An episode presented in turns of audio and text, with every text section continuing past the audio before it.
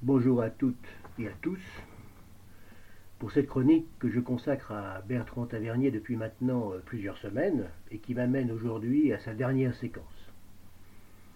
En effet, dans cette séquence numéro 5, j'aimerais euh, revenir sur deux aspects du travail de Tavernier qui permettent de saisir euh, véritablement le sens de sa démarche, le sens fondamental de son rapport avec le cinéma. C'est-à-dire, d'une part, Ami américain, un livre, peut-être le livre de Bertrand Tavernier sur le cinéma qu'il aime.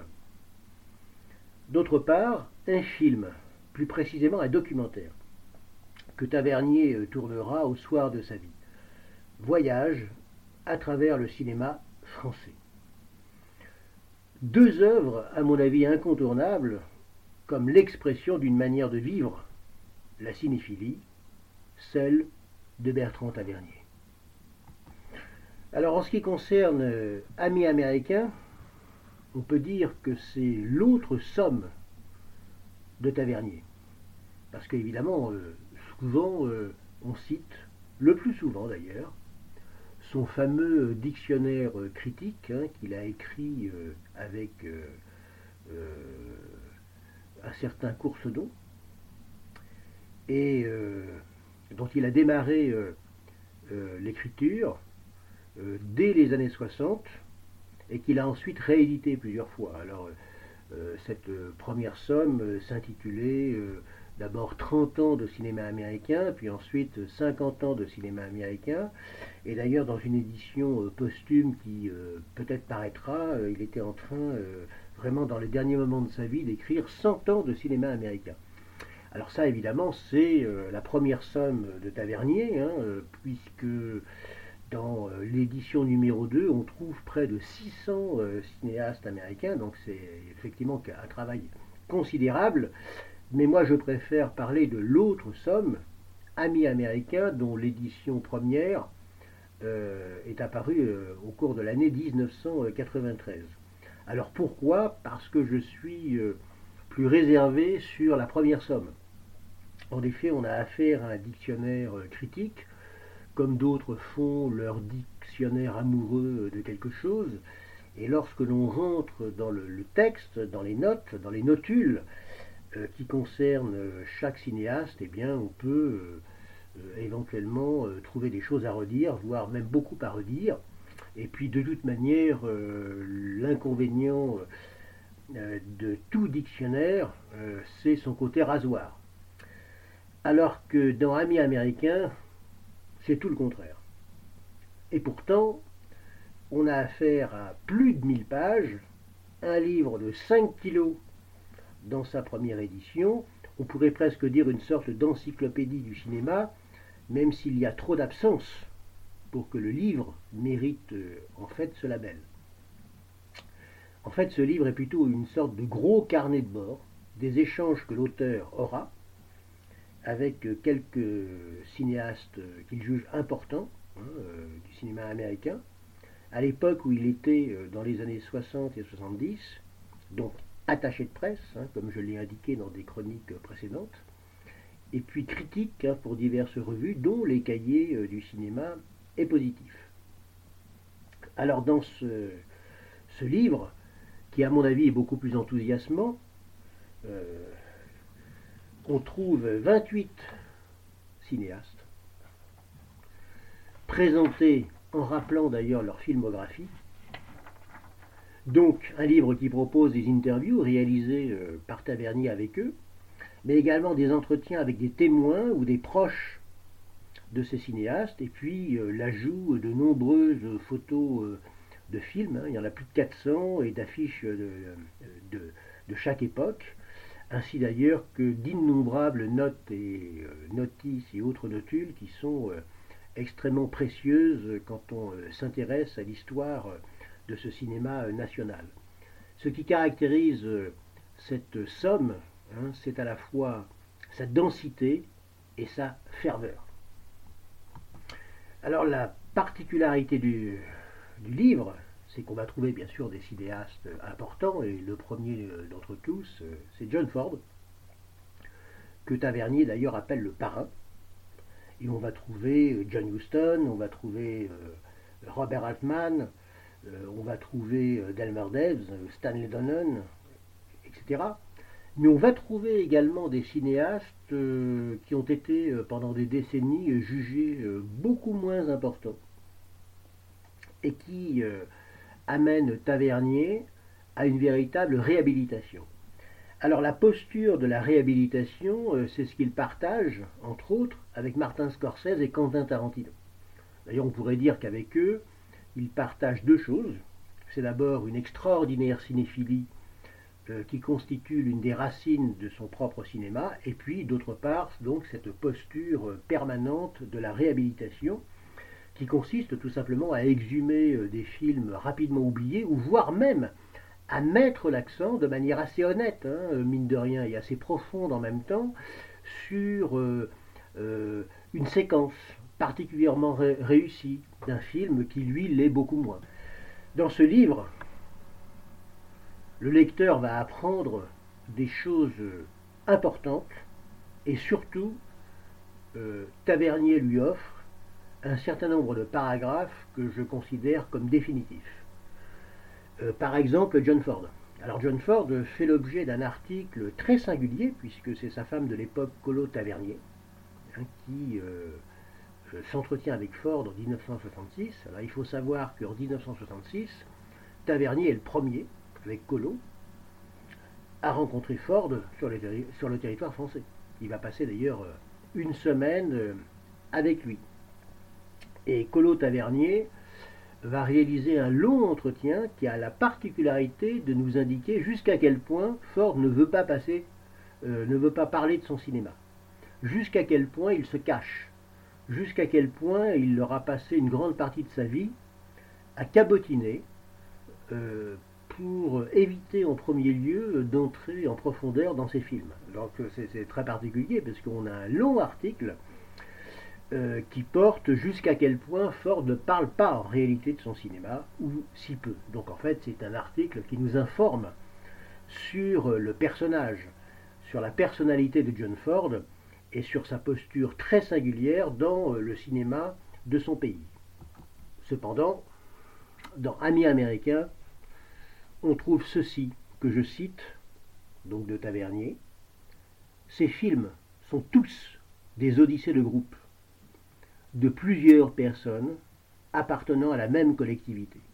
Le héros fordien ne se pose pas de questions morales.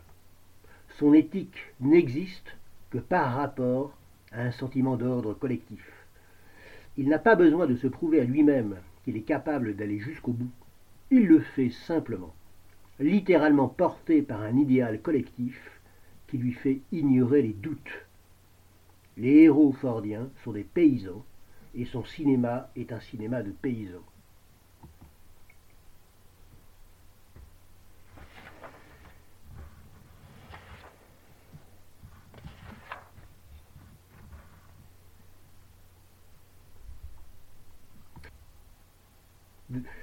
De la même manière, on va trouver dans les pages d'Amis américains un propos sur un cinéaste complètement oublié qui s'appelle Edgar Georges Ulmer, qui est né en 1900 et qui est mort en 1972 et qui a réalisé une quarantaine de films entre 1933 et 1965.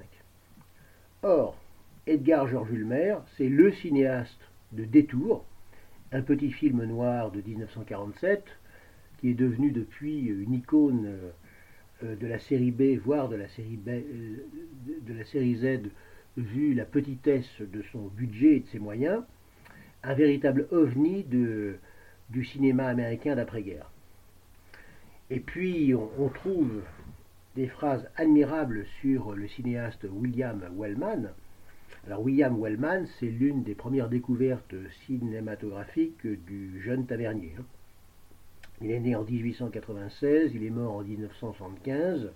Il a tourné 75 euh, films, dont 12 à l'époque du muet.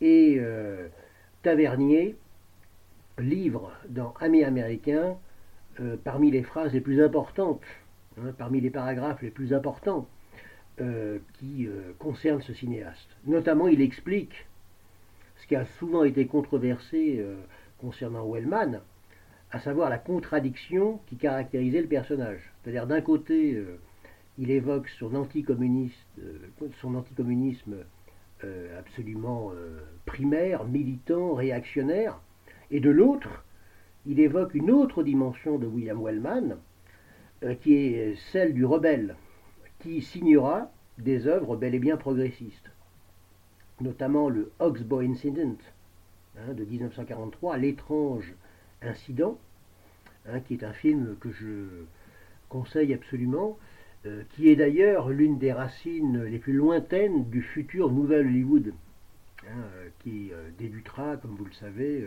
aux États-Unis à la fin des années 60 et qui se terminera en 1980 ou 82 ou plus tard l'étrange incident. En fait, il nous dit que les films de Wellman se voulaient ambitieux, novateurs, et parmi les plus intéressants et les plus réussis, ben, on va trouver euh, L'ennemi public de 1931, Une star aînée, tournée six ans plus tard. Et comme il le dit lui-même, je cite, on doit à cet auteur qui avait une grande réputation de macho quelques magnifiques portraits de femmes, voire plusieurs films étonnamment féministes, et d'autres qui remettent en cause la virilité, considérée alors comme vertu primordiale. On trouve également un propos sur euh, un cinéaste que Tavernier affectionne particulièrement, qui s'appelle Bud Boyticker, qui est né en 1916 et qui est mort en 2001, qui a réalisé environ 32 films entre 1944 et 1969. Alors Bud Boyticker, en fait, c'est l'un des rois du western, et c'est celui qui a tourné le plus avec Randolph Scott. Ils ont fait sept westerns ensemble. Et en fait, s'il y a un truc à indiquer, Tavernier l'indique, il le trouve, à savoir les héros de Boeticker. En effet, dans les westerns que Boeticker tourne, les héros se caractérisent toujours par le fait de décider de faire quelque chose qu'ils ont envie de faire. Mais, parfois, le héros se trompe. Et ça, c'est une dimension qui est très inhabituelle dans les années 50, au moment où Boeticker tourne sa série de western avec Randolph Scott. D'ailleurs, je recommande particulièrement Sept hommes à abattre de 1957, l'un des meilleurs westerns que Boeticker a fait, et où on trouve Lee Marvin, qui aura dans ce film la possibilité de devenir l'un des meilleurs acteurs de composition américain. Et puis il y a Delmer Devs, qui est né en 1904 qui est mort en 1977, qui a fait lui aussi une trentaine de films entre 1944 et 1964. Alors là, on trouve euh, une analyse extrêmement intéressante d'Elmer Devs hein, sur tout ce qui fait euh, son extrême originalité, là où on ne l'attendait pas. Tant dans sa manière de filmer et d'appréhender la dramaturgie, que dans le regard posé sur les différents genres où le cinéaste va s'illustrer. Et tout d'abord, comme il le dit, alors là je le cite, cette attention au paysage, à la nature. Les paysages ne servent pas simplement de cadre à l'action, ils l'épousent. Ce qui intéresse Devs, c'est de tisser un lien organique entre un, entre un extérieur et le sentiment intime de la scène. Autre fait caractéristique qui le démarque de ses contemporains, c'est le refus de faire l'apologie, l'exaltation de l'individualisme. Les femmes sont magnifiquement traitées. Nulle œuvre n'est plus imperméable, plus réfractaire à la misogynie, plus éloignée de toute exaltation machiste, de tout cynisme manipulateur. Les personnages féminins sont le moteur de l'action quand ils ne sont pas les porte-paroles de l'auteur. Là, je pense qu'on peut difficilement faire mieux à propos d'un cinéaste dont euh, le travail a été euh, pendant longtemps tenu à la portion congrue. Et on peut remercier Tavernier de mettre en exergue le travail de Delmer qui est vraiment l'un des cinéastes les plus importants du cinéma américain des années 50. Et puis il y a Jacques Tourneur. Jacques Tourneur, le grand oublié des écrits de la Nouvelle Vague, le grand oublié des articles virulents des jeunes Turcs on peut quand même remercier Tavernier d'avoir été celui qui littéralement a fait redécouvrir Jacques Tourneur. Jacques Tourneur, il faut quand même savoir que pour l'éternité, c'est le cinéaste de Cat People, La Féline, de 1942. Et c'est celui de Vaudou, l'année suivante. Et en dehors de l'entretien magnifique que Tourneur, au soir de sa vie, accorde à Tavernier, vous ne trouverez rien ou presque sur Jacques Tourneur, sauf peut-être un petit livre très intéressant sur Vaudou qui est sorti dans euh, une collection qui s'appelle Yellow Now. Mais en dehors de ça, très peu de choses. Pour l'anecdote, d'ailleurs, euh, il faut savoir que Jacques Tourneur, qui est mort dans l'anonymat le plus complet en 1977, est enterré à Bergerac, et tous les ans, Tavernier venait se recueillir sur la tombe de Jacques Tourneur à Bergerac. Il était le seul. Et puis, bien sûr, il y a André de Tos. Alors, André de Tos, c'est probablement le cinéaste euh, avec lequel euh, Tavernier euh, a lié les rapports les plus intimes. Ils sont devenus de grands amis, ils ont correspondu entre eux jusqu'à la mort de, Tos en, en, 2002. Alors, de Tos, eh bien, c'est lui aussi pour l'éternité le réalisateur du petit western de 1959, La chevauchée des bannis. C'était un cinéaste américain d'origine austro-hongroise qui a réalisé un peu plus d'une trentaine de films, dont cinq en Hongrie avant de partir euh, pour Hollywood, euh, où il fit ensuite donc la plus grande partie de sa carrière. Et voici ce qu'écrit euh, Tavernier sur Lotos, des lignes absolument admirables et qui peuvent probablement même servir de synthèse plus global, dépassant le cas de André de Tos, hein, pour, euh, encore une fois, s'inscrire dans cette posture permanente de la réhabilitation. Il dit ceci. André de Tos n'est pas un illustrateur des genres à sa disposition, plus ou moins brillant, plus ou moins inventif. Ses réussites tournent au contraire le dos aux règles, aux principes de ces genres, en prennent le contre-pied formellement et idéologiquement. Nulle exaltation de valeur, quelle qu'elle soit. Nulle apologie de la nature ni de l'individualisme, nul sentiment d'attachement à la terre, mais un regard aigu, matiné de scepticisme, de doute ou d'ironie, visiblement plus attaché aux faiblesses, aux zones d'ombre de ces personnages, leur dérive davantage que leur conquête. En fait, ils partagent avec d'autres cinéastes européens émigrés, et ça c'est très important, cette méfiance devant un cinéma affirmatif, positif, à tout prix. Amis américains, cette somme de 1000 pages a amené Tavernier à une initiative très personnelle, très originale et très intéressante. Hein, c'est l'un des pseudopodes nombreux de cette deuxième somme monumentale. C'est la création aux éditions Actes Sud d'une collection en 2013 qui s'intitule L'Ouest le vrai et qui en fin de compte se, donne pour objectif d'exhumer euh, tout un pan ignoré de la littérature américaine, c'est le western littéraire. Et il le fait à partir des films qu'il a découverts. En fait, quand il voyait et aimait un western, il lisait par la suite le roman dont euh, les scénaristes s'étaient inspirés. Et en écrivant un mi américain, en mettant en forme les entretiens obtenus, il a découvert une foule de choses. En fait, véritablement des livres importants. La flèche brisée, notamment, hein, donc un western de Delmardev de 1954, est l'adaptation d'un grand roman d'Eliot Arnold. Et ce roman d'Eliot Arnold est, pour Tavernier, un grand choc. Partant du principe que c'est le retour d'œuvres ou de genre négligé qui provoque un nouvel engouement, il va donc, à travers cette collection hein, de 2013, L'Ouest le vrai, redonner ou tenter de redonner ses lettres de noblesse au western littéraire. Il découvre en effet que ces romans abordent et traitent une multitude de thèmes qui font écho, encore, pense-t-il, à nos préoccupations d'aujourd'hui. l'attachement à la nature, les rapports raciaux, les problèmes liés au respect de la loi, à l'ordre, à la sécurité, et puis bien sûr le, rêve américain. C'est ainsi qu'il nous fait découvrir dans cette collection les œuvres littéraires dont ont été tirés en leur temps de grands films américains et évidemment parmi euh, eux de grands westerns.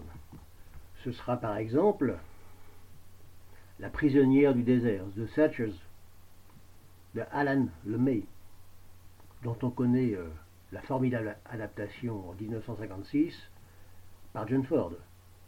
Ce sera également The Big Sky de Alfred Guthrie, un romancier qui était aussi historien, dont on connaît la formidable adaptation par Howard Hawks en 1952 sous le titre français La captive aux yeux clairs.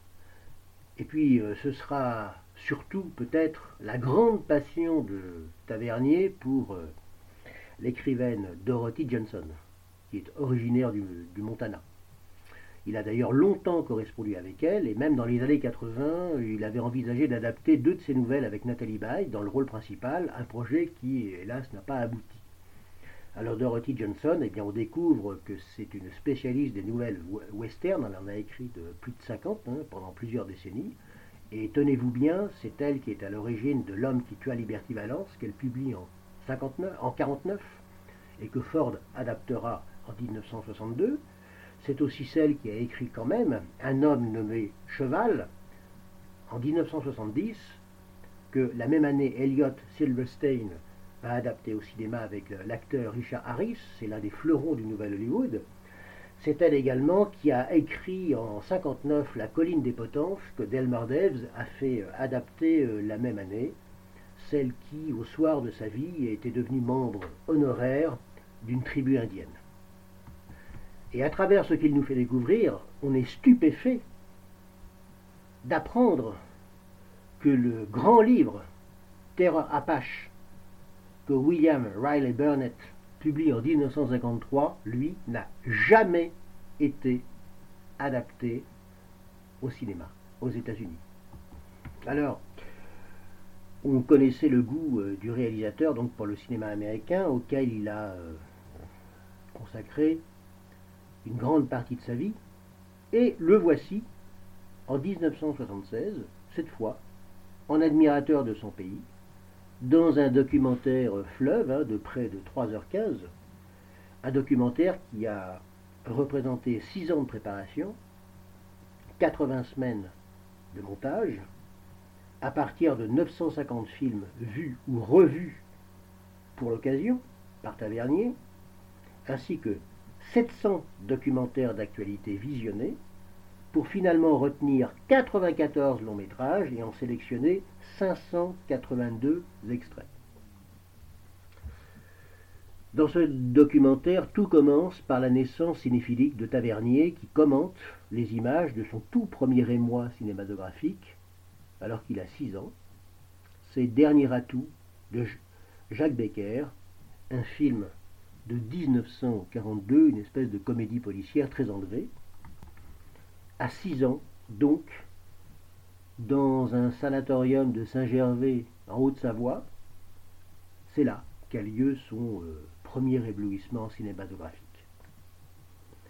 Et en partant de Jacques Becker, le documentaire va nous mener en plus de trois heures de temps à Claude Sauté, en passant par Jean Renoir, Marcel Carnet, Jean-Pierre Melville, mais aussi des acteurs comme Jean Gabin ou des compositeurs de musique de film comme Maurice Jobert. Ce qu'il faut quand même indiquer, hein, c'est la première particularité de ce documentaire, c'est que par ce geste, Tavernier poursuit, en fait celui entamé sur le cinéma américain, en se plaçant euh, aux côtés de Scorsese lui-même, qui, euh, de la même façon, avant lui, parla de sa cinéphilie dans euh, ce formidable documentaire de 1996, Un voyage de Martin Scorsese à travers le cinéma américain. Mais plus encore qu'un documentaire sur le cinéma, Voyage à travers le cinéma français est aussi, et peut-être, euh, oui, avant tout, un autoportrait du réalisateur, qui se livre à travers des coups de cœur, ses coups de cœur. Tavernier euh, ne convoque en effet que des films qu'il tient en estime, un peu comme des souvenirs agréables, en dehors de leur postérité éventuelle.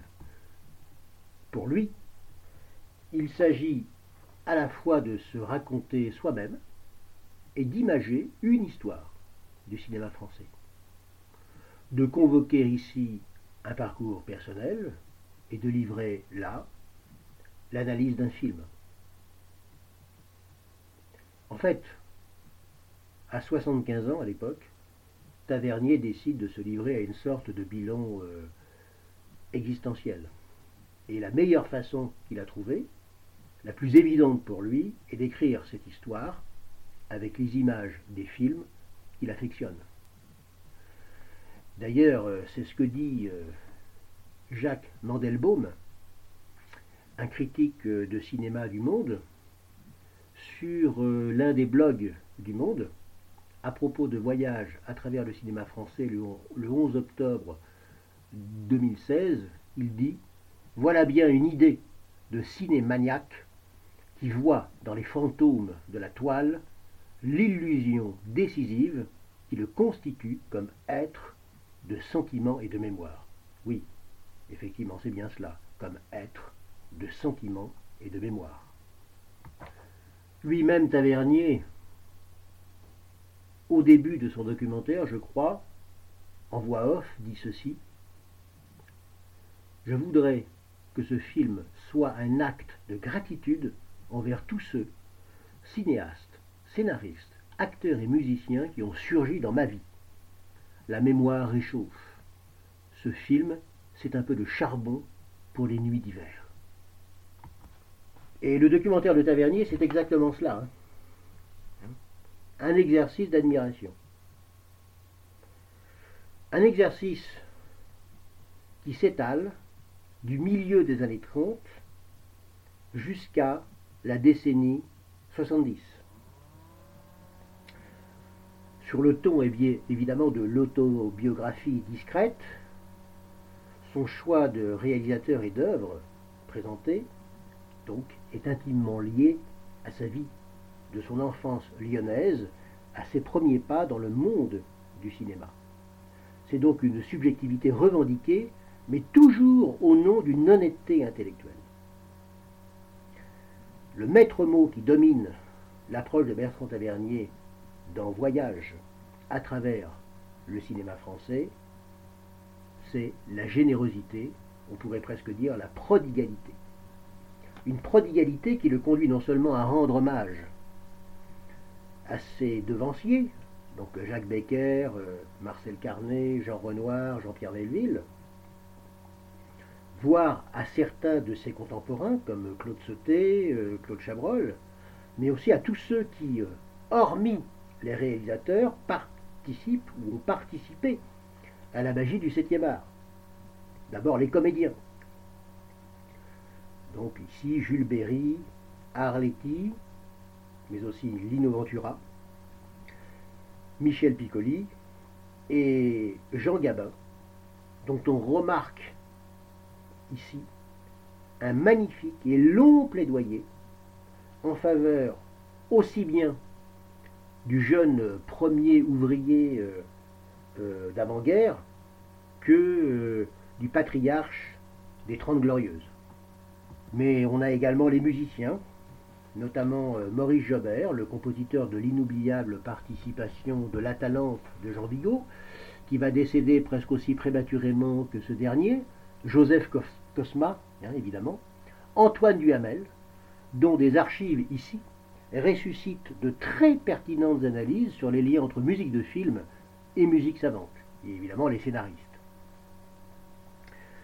Cette euh, générosité va jusqu'à réhabiliter des metteurs en scène euh, et des acteurs aujourd'hui bien oubliés ou en tout cas sous-estimés, notamment euh, les cinéastes Jean Sacha ou Edmond Gréville ou encore l'acteur Eddie Constantine.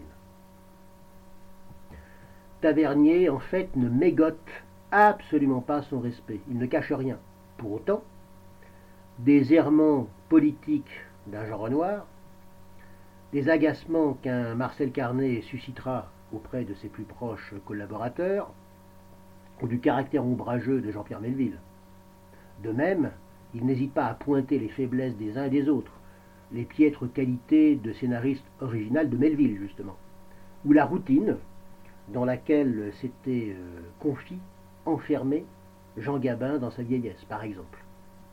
Mais dans tous les cas, jamais il ne cède à la condescendance, et ses réserves, celles qu'il émet par moment, si elles ne sont pas toujours convaincantes, sont constamment argumentées. Bertrand Tavernier est peut-être l'un des derniers grands conteurs et amoureux du cinéma. De ceux qui peuvent vous raconter un film de sa genèse à ses moindres répliques, en passant par l'analyse de ses plans et les anecdotes de son tournage. Les extraits euh, s'enchaînent donc avec une fluidité euh, très importante, euh, suivant le fil narratif et personnel de Tavernier, laissant place à la magie de certains plans, à l'émotion qu'ils suscitent et à l'analyse que Tavernier en fait. En plus de la générosité et de l'honnêteté de Tavernier, ce qui frappe dans son documentaire, c'est la pédagogie constante avec laquelle il décortique le matériau cinématographique. Qu'il s'agisse d'une analyse esthétique, d'un développement historique ou d'un détail technique, le profane est chaque fois émerveillé par la clarté et la précision du propos. Ici, nul besoin d'être un cinéphile éclairé ou un connaisseur patenté des métiers et des techniques du cinéma pour saisir l'originalité d'un plan, la manière de filmer une chute, ou le propos moral ou politique caché derrière un parti pris esthétique. Cette clarté didactique permanente fait de Voyage à travers le cinéma français une de ces œuvres qui ouvre l'espace de la compréhension des images à tout un chacun. Générosité, honnêteté,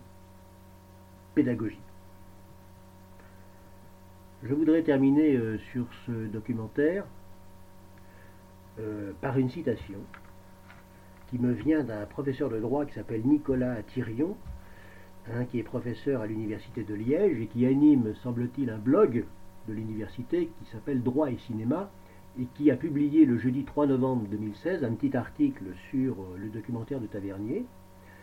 Et simplement, il établit un parallèle très intéressant avec euh, un critique littéraire euh, à la fois redouté et redoutable que beaucoup de gens connaissent, qui s'appelait Angelo Rinaldi.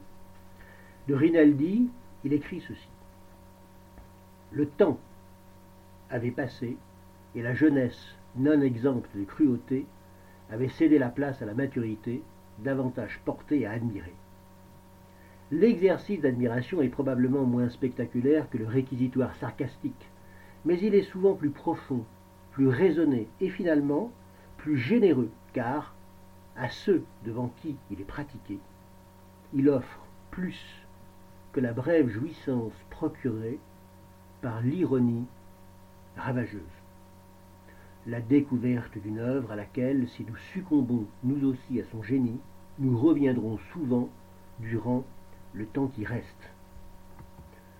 Des mots qui, à l'évidence, peuvent s'appliquer au travail, à l'œuvre de Bertrand Tavernier.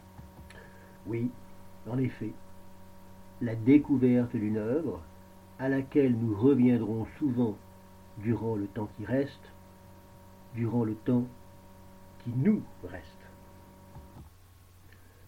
en vous remerciant de votre attention. À bientôt justement pour d'autres découvertes.